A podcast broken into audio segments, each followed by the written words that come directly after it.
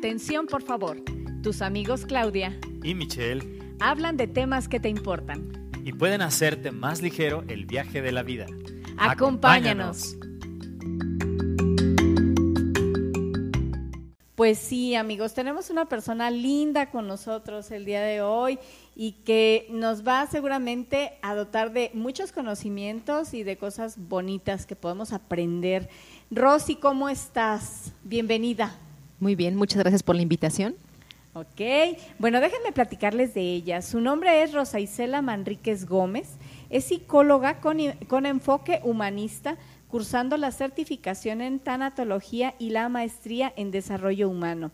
Como experiencia laboral, tiene eh, que ha participado en áreas de recursos humanos, específicamente en la selección de personal y en la Secretaría de Salud tiene experiencia en el trabajo con pacientes con VIH, adicciones, adolescentes con riesgos psicosociales y actualmente es responsable del programa de atención a la salud del adolescente dentro de esa dependencia. Oye, qué trabajo tan emocionante, pero híjole, Tan difícil, difícil. Sí, muy difícil. Y además nos cuenta que tiene un hijo adolescente. Muy bien, Rosy, porque ahí estás al 100 con él. Muy bien, Rosy, bienvenida. Muchas gracias.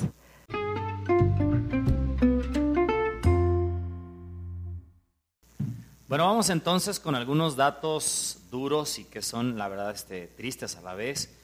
Según el, el reporte del INEGI, en el año 2020, el año de la pandemia, más de un millón de personas murieron en México. El 59% de ellos fueron hombres, el eh, 41% fueron mujeres. El 92% de los fallecimientos fue por enfermedades y el 8% por accidentes, homicidios, suicidios.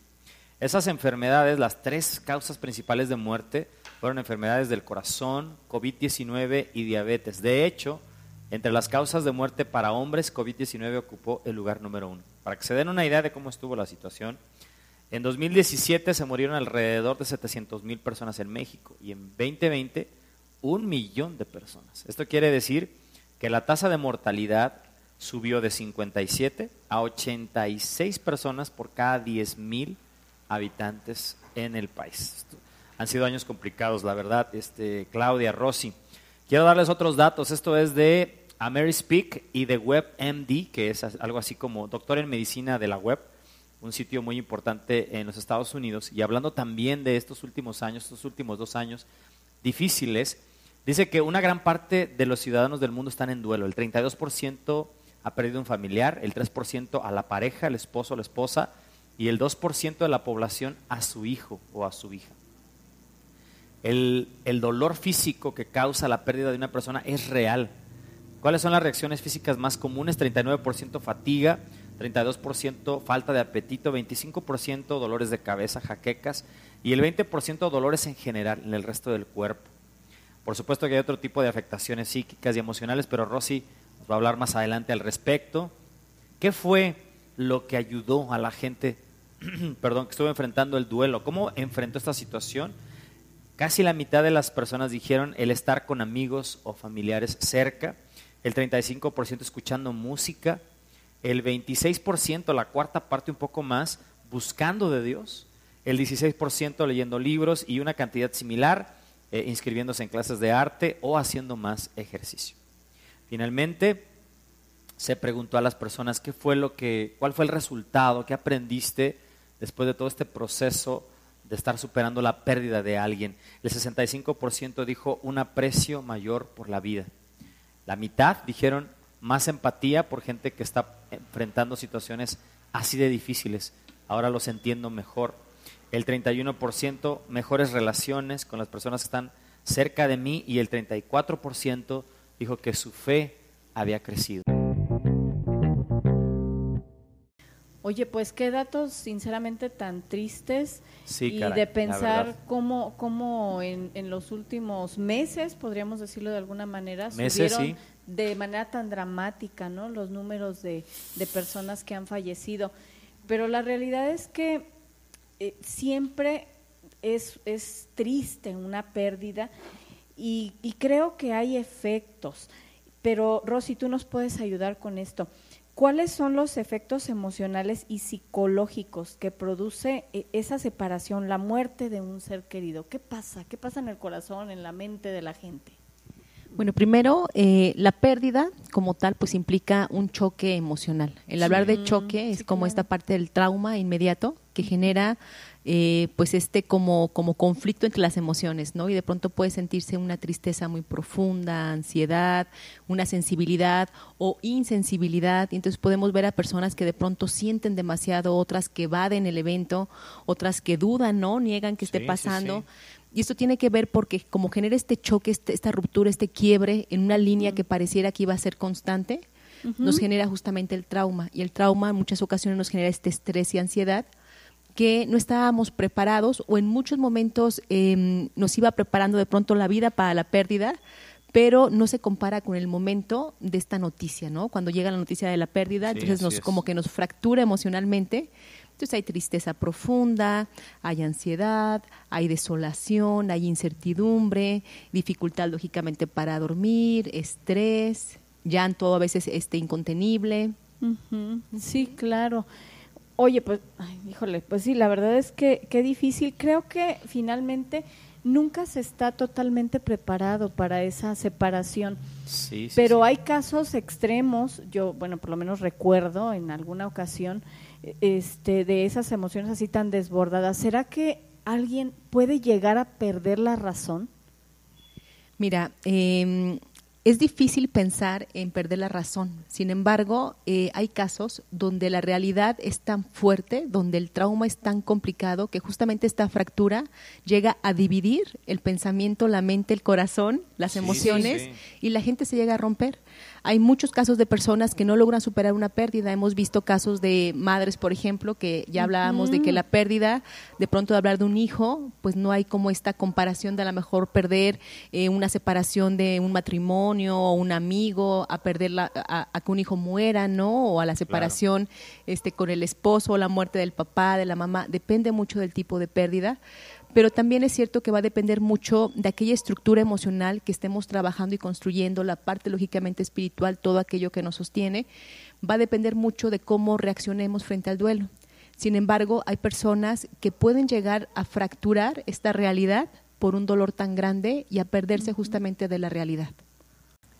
Definitivamente todos nos hemos enfrentado a este, este fenómeno, unos más pronto que otros. Rosy, Claudia, que es perder a alguien tan cercano. Yo creo que todos recordamos cuando éramos niños, de pronto, no sé, el abuelo, el bisabuelo, o incluso alguien todavía más en, el de la familia nuclear. Debes, es algo complicado, es algo difícil. Y fíjate que cuando tienes talleres y pláticas que hablan sobre la salud mental, sobre el bienestar de, ¿cómo se llama? Integral, pues de la persona, viene este, este concepto a colación, el concepto del duelo. Es que necesitas hacer el duelo, no lo has hecho, y por eso no has superado, por eso no has, este, no vuelves a sonreír, no vuelves a ser feliz. Rosy, tú que estás más relacionada con esto, te ha tocado trabajar este tipo de situaciones.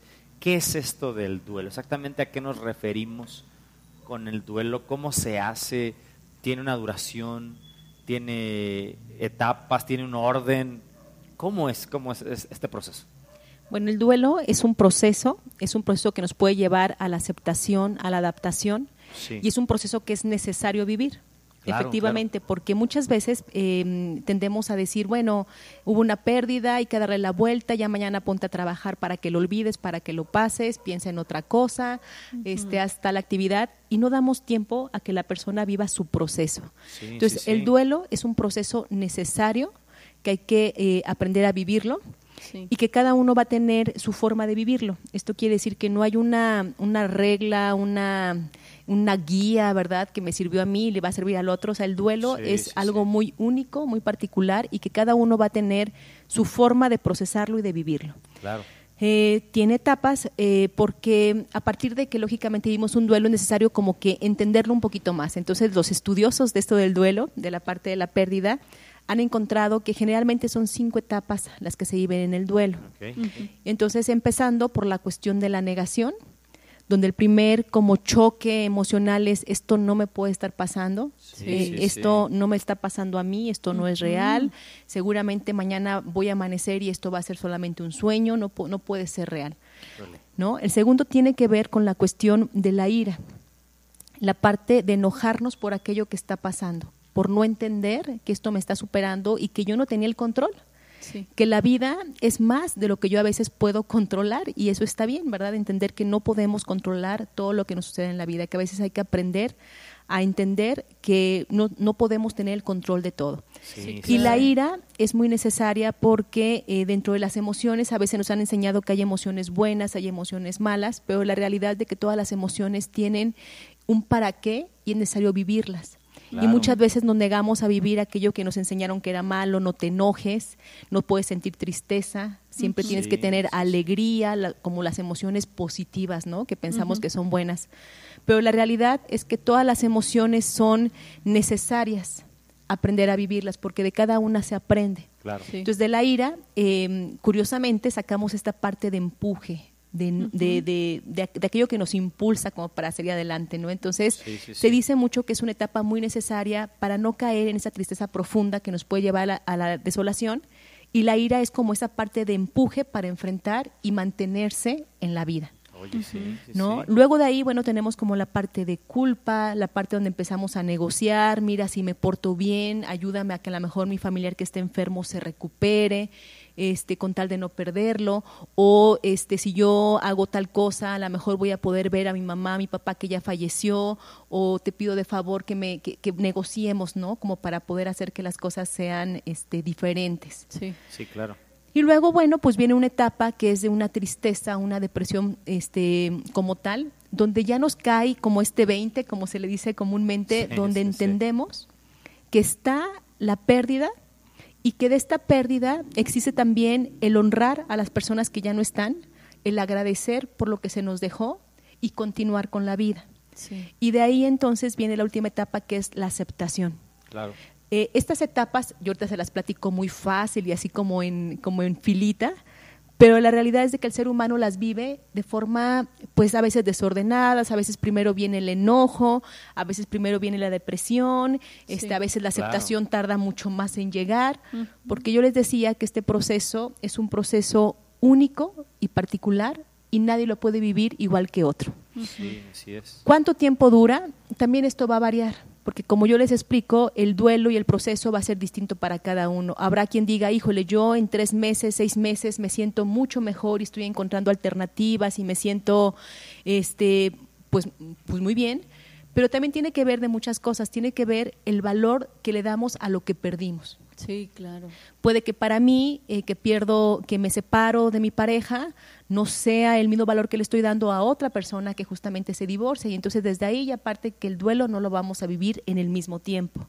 Entonces, ¿cuánto tiempo va a durar el duelo? Hay un tiempo determinado que se dice que es un duelo sano o un duelo donde ya requiere una intervención em, más terapéutica o de algún profesional ¿no? de la salud. Sin embargo, como yo les digo, el duelo no tiene un tiempo como tal. Se habla de un año, dos años, que es el tiempo promedio, ¿no? Como para hablar de un, de un, duelo sano y de poder llegar como a este proceso de aceptación. Sin embargo, pues puede variar. Oye, eh, Rosy, refiriéndome a los duelos que vienen eh, por la pérdida, por la muerte de un ser querido, últimamente, además, digo, se, se vuelve más difícil la aceptación, creo yo, cuando es tan repentino como, por ejemplo, ahora las muertes en la pandemia. Y, y, y la gente piensa que no van a poder retomar la vida. ¿Se puede? ¿Cómo se puede retomar la vida nuevamente después de un choque, decías tú, tan, tan fuerte? Bueno, eh, efectivamente, pues no es sencillo volver a, a retomar la vida. Sin embargo, eh, claro que se puede. Hay palabras ahora que incluso están como muy de moda, como es la palabra de resiliencia, ¿no? La parte de esa de esas, eh, fuerza que tenemos nosotros para poder regresar, adaptarnos, aprender eh, y regresar incluso más fuertes que lo que éramos eh, antes de. ¿Cómo lo podemos hacer? Bueno, pues pueden haber muchísimas, muchísimas formas, pero quizá una de las principales es aceptar cada una de las emociones que vamos viviendo durante el proceso de duelo como yo les decía al principio, muchas veces tratamos de negar esa emoción y con el afán de rápidamente pasar el duelo, no nos vamos permitiendo vivir ese proceso. y entonces luego la emoción que no se vive, que no se habla, se refleja en el cuerpo. Y de ahí que hablan mucho que vienen muchas enfermedades cuando no hablamos del dolor que sentimos. Entonces es importante, lo primero, aceptar estas cuestiones emocionales. ¿Qué estoy sintiendo? Siento tristeza, la vivo no me la brinco, siento este enojo, lo siento, trato de, de, alguna forma de manejarlo, de hablarlo. Las redes de apoyo también son muy importantes, contar con esto que comentaban al principio en esta parte de introducción, estos amigos, esta familia, esta gente que es como nuestro soporte, como nuestro apoyo. La parte definitiva de fe, de fe ¿no? De esta parte de creer, esta parte espiritual es fundamental para sostener a cualquier ser humano y poder retomar parte de lo que de lo que teníamos como vida. Este, se dice que el mejor antidepresivo es la acción.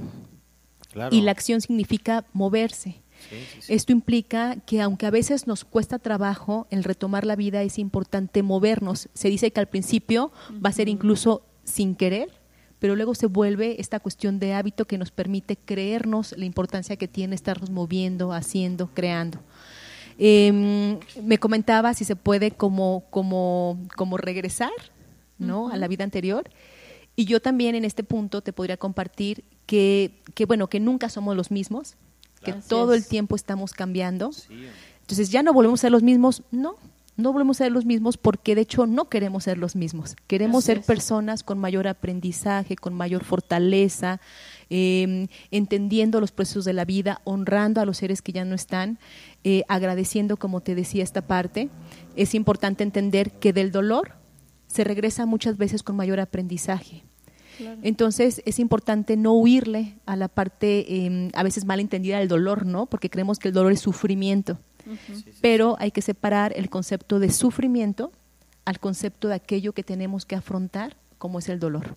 Bueno, tú misma lo acabas de decir, eh, siempre después de un proceso como este, las personas terminan siendo más fuertes pero he escuchado en alguna ocasión la expresión de que no vuelves a ser feliz. Y entiendo que, bueno, pues no tienes las mismas condiciones, pero ¿realmente se puede ser feliz otra vez, Rosy? Sí, lo que pasa es de que les digo que a veces em, pensaríamos que estos conceptos que, que, ahora están como tan de moda como el sentido de vida, la felicidad, hay que ir en busca de la felicidad, hay que ir en busca del sentido de vida, y nos damos cuenta que la felicidad, este sentido de vida, no se trata de algo a alcanzar, se trata algo de vivir en este aquí y ahora, en el presente, es una forma de estar, aún a pesar de. ¿Qué quiere decir? Que no solamente en aquellas alegrías, en el bienestar, en el confort, se puede estar feliz o tener un sentido. Incluso en las pérdidas, en lo que aparentemente es doloroso, se puede tener un sentido y también tener esta felicidad, que no es el todo el tiempo eh, malentendido de pronto estar todo el tiempo riéndome, este, sonriente ante todo lo que me pasa, ¿no? es simplemente estar consciente en el aquí y el ahora y estar consciente en este presente, donde puedo sentirme en plenitud y agradecido con lo que tengo, aprendiendo de lo que el hoy me propone también. Bueno, estamos ya entrando a la, parte final. Es un, es un, tema, híjole, que da para mucho esto de, del duelo, de la tanatología, Rosy y, y, Claudia. Pero cuando yo estaba leyendo los datos de esta encuesta que hizo el Amerispeak y el doctor en medicina de la web, o sea, el web MD, hay una pregunta que me llama mucho la atención. Dice que le preguntaron a la gente cuando la superaron el, el, el duelo, esta, la pérdida les preguntaron qué era lo que menos te ayudó, qué era lo que no te gustaba que la gente te dijera. Entonces ellos reportaron aquí, el, 22%, que cuando la gente les decía, mira, pudo haber sido peor. El 19% cuando la gente les decía, ya debes seguir adelante, debes darle vuelta a la hoja, ya este, supéralo, vamos. O que el 11% dice que no les gustaba que la gente estuviera publicando en redes sociales, eh, pues está, cosas relacionadas con el duelo. Entonces, Rosy, la pregunta es, ¿Cómo podemos nosotros, los que no lo estamos viviendo directamente, amigos, familiares, cómo podemos ayudar a una persona que está experimentando esta ira, esta frustración, esta negación? ¿Qué podemos hacer nosotros para hacer más ligero este, este, este proceso? Ajá, pues aquí eh, mencionaría una palabra como clave, que es la palabra acompañar. Okay. Eh, es difícil eh, tener la palabra exacta ante una pérdida, es difícil entender o decirle eh, te entiendo, estoy en tus, eh, me pongo tus zapatos y logro entender lo que estás viviendo, es muy complicado porque pues la realidad es de que no.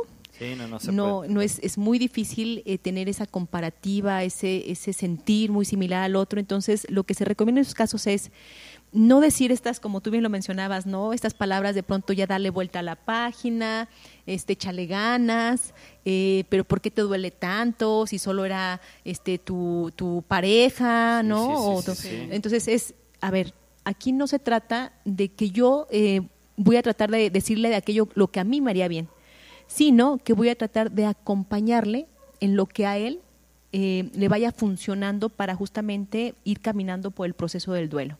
Porque muchas veces lo que le decimos al otro es para mí, para yo sentirme mejor, para no sentirme con la culpa de que no estuve diciéndole como las palabras precisas que a mí me podrían haber funcionado, pero que muchas veces al otro pues no le van a funcionar. Entonces, eh, ¿qué es lo más eh, adecuado o recomendable? Es acompañar estar contigo. Incluso se dice que con el solo hecho de estar a un lado, aquí estoy por si me necesitas, este, un abrazo, en caso de que alguien lo permita también el contacto físico, pero implica acompañar. Oye, Rosy, excelentes consejos estos, pero en estos tiempos de pandemia, donde, bueno, y ahorita vamos en otro, en, en otro momento, afortunadamente la pandemia, donde ya se ve un poquito la luz al final del túnel, aunque no hay que bajar la guardia, pero híjole, los meses anteriores, el año 2020, fueron momentos muy difíciles, han sido momentos muy difíciles porque muchos de los que estaban enfrentando el duelo Rosy lo estaban haciendo solos. En algún momento los que estábamos cerca ni siquiera pudimos estar cerca más que al otro lado de una bocina o de una pantalla, no pudimos estar ahí para abrazar, para llorar con las personas. Qué difícil es esto. ¿Cómo enfrentar este proceso en estos tiempos, en soledad, cuando no puedes ver a los demás, por lo menos no hay presentes. Sí, de hecho, yo creo que estas son de, las cosas que han eh, sacudido a la parte de lo que creíamos que era como esta línea, ¿no? Que habría que seguir en los duelos y estos rituales que teníamos. Abrazar a la gente. Exactamente. Entonces han sido de las cosas pues más difíciles y dolorosas que hemos podido pasar porque no nos permitieron procesar justamente este duelo con los rituales que generalmente teníamos, ¿no? El ritual desde el, velar a alguien o que cada uno tenga su creencia y su costumbre de cómo procesaba este duelo. ¿Cómo se puede acompañar a partir de todo este cambio que ha surgido? primero, uno es que el duelo se vive de forma mucho más dolorosa. Entonces, por eso se dice que nos vamos a enfrentar a una etapa donde viene esta pandemia que ahora no es la cuestión de COVID, sino la cuestión de salud mental donde todo esto que no se procesó de la forma adecuada eh, va a brincar, va a brotar en la cuestión emocional. En algún punto. ¿Por qué? Porque estamos dejando de hacer aquellos rituales, aquellas rutinas que nos permitían tener esta salud mental, este acompañar, ¿no? De forma física. ¿Cómo lo podemos hacer? Ahora tenemos una ventaja también que es la cuestión virtual. Algo que recomiendan los especialistas es incluso nos podemos acompañar aunque sea de manera virtual. ¿No es lo más recomendable? Pues no, ¿verdad? Porque lógicamente no es lo mismo acompañarnos a partir de una pantalla o a partir este, de una computadora, etcétera. Sin embargo, una forma de acercarnos, de tener redes de apoyo, es esto, es justamente la cuestión virtual. La cuestión virtual tiene una desventaja enorme porque nos ha alejado en muchos sentidos, pero ahora a partir de todo esto también nos permite tener un poco de cercanía. Entonces, eh, algo que se recomienda mucho en estas cuestiones de duelo, incluso eh, algo que, me tocó ver eh, de manera cercana, era esas personas que vivían el duelo y hacían estas reuniones virtuales, donde de manera simultánea los familiares se unían o se reunían de forma virtual para acompañar a la persona. No era la forma acostumbrada, no era la forma que teníamos como interiorizada para trabajar el duelo, sin embargo, son formas nuevas y creativas que tenemos que ir resolviendo para acompañar. Entonces, definitivamente es un reto, un reto que nadie nos esperábamos y que para todos es esta forma de decir, a ver, romper un poco la estructura y ser flexibles para reaprender y generar nuevas formas de acompañar. Definitivamente em, nos propone un reto ahora generar esas alternativas y ahora nos va a tocar también el reto de buscar eh, soluciones, de acompañar después de estos procesos que no se pudieron vivir. Sí.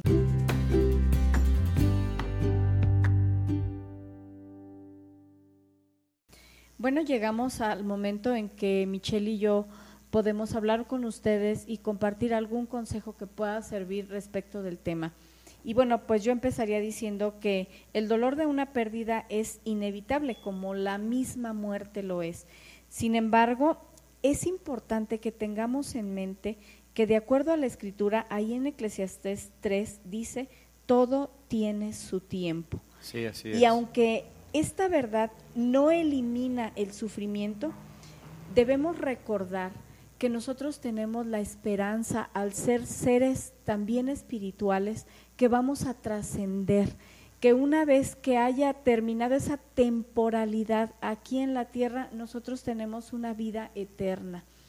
Y en este momento recuerdo al rey David, del que ya he referido en otros, en otros capítulos, y es una persona que estuvo enfrentada a la muerte y muertes difíciles de, entender como son las muertes de los hijos, sí, así es. Él perdió a tres de sus hijos, Abnón, a Absalón y también perdió a un hijo recién nacido, hijo de Betsabé.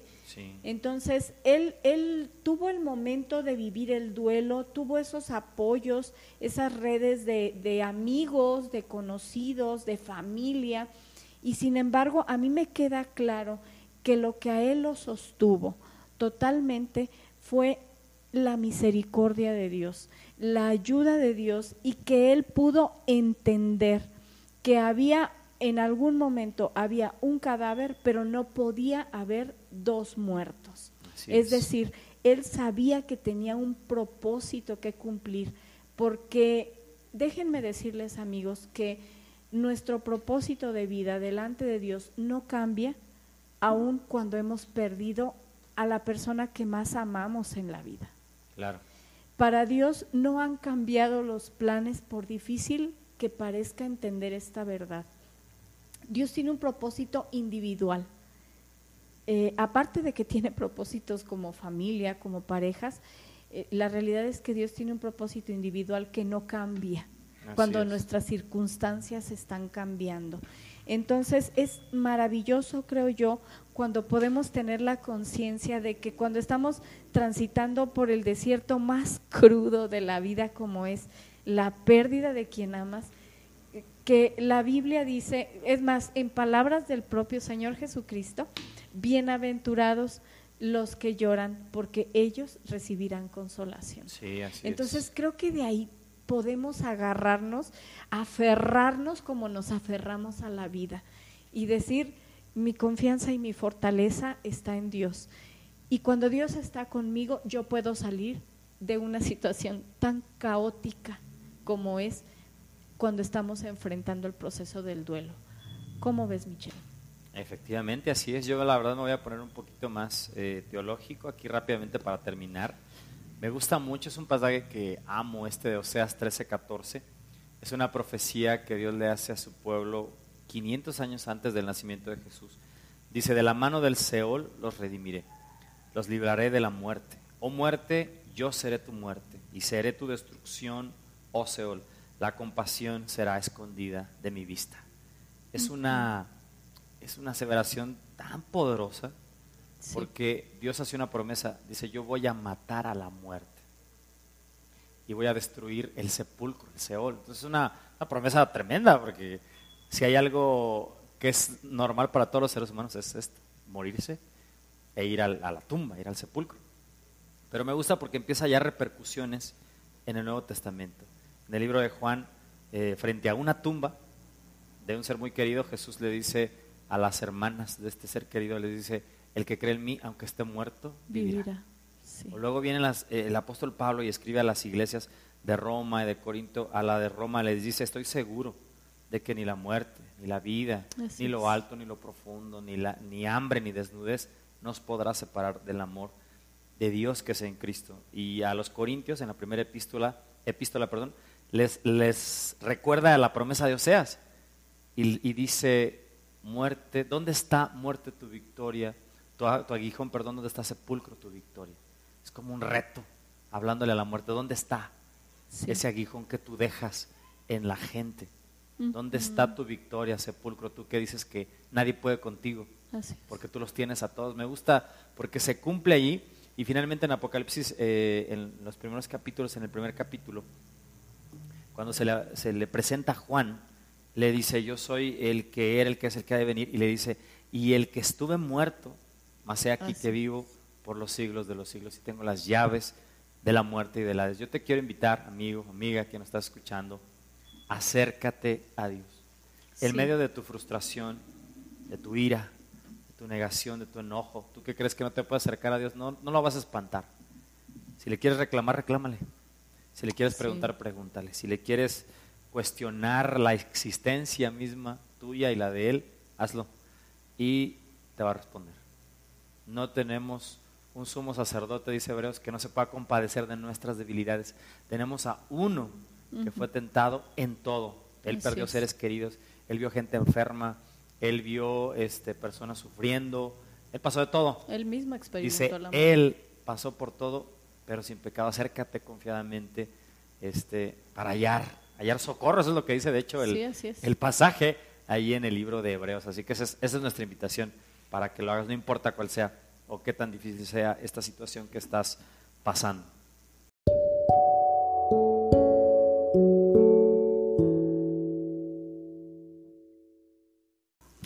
Bueno, pues no nos queda otra cosa sino agradecerte, Rosy, Ay, de sí, verdad. Rosy, qué mucho. educativo, qué, qué palabras de ánimo, también esperanzadoras, de Sí. que este proceso finalmente llega a un fin y que tenemos las herramientas, como nos comentabas, para salir adelante. Rosy, de verdad, qué placer recibirte y yo espero que tengamos una segunda oportunidad para platicar contigo. De verdad, qué padre estar aquí contigo.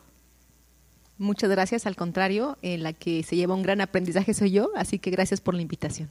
Gracias, Rosy, de verdad, muchas gracias por todo. Éxito en todo lo que, lo que estás por ahí haciendo. Amigos, pues desafortunadamente hemos llegado al final, no solo de este episodio, sino de toda, toda la segunda temporada. Sí. Claudia, ¿cómo Bueno, te sientes? No, bueno, estoy muy complacida porque tuvimos de verdad invitados de lujo, nos La deja muchas sí. enseñanzas sí, esta segunda este, etapa, pero también muy contenta de saber que esto no ha terminado. Así es, así es, así es. Todavía sigue. Dijo aquel eh, Raúl Velasco, aún hay más todavía. Sí. Así que un abrazo a todos a la distancia, de verdad un abrazo. Que este fin de año, porque ya, ya es prácticamente el fin de año, Claudia, noviembre, diciembre, ya Sí, huele a oye, ponche. muy rápido. Que sea de verdad, a pesar de todo lo que está sucediendo, sea de aprendizaje, de amor, de cariño, de momentos de verdad felices. Ese es nuestro deseo, es nuestra oración, Claudia. Sí, que todos sí, estén excelentes. Y recuerden, ahí todavía todos los programas, vuelvan, vuelvan a darle play, escúchenlos todos de nuevo, compártanlos con alguien a quien seguramente le va a ser de bendición. Así que nos despedimos, pero bueno, es un hasta, es un hasta luego. Así, Claro, nada más. esto es. No se les olvide, por favor, de darle play.